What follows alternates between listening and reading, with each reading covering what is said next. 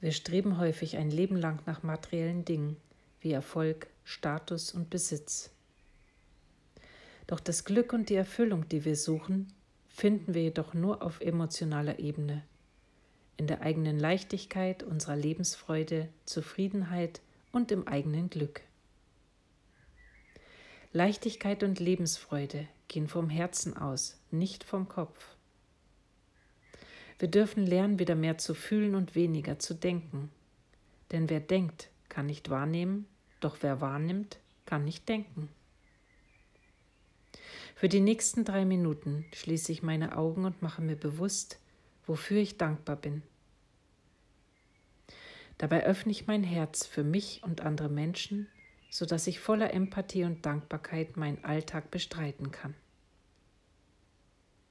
Und den Rest des Tages übe ich mich darin, Lebensfreude zu fühlen.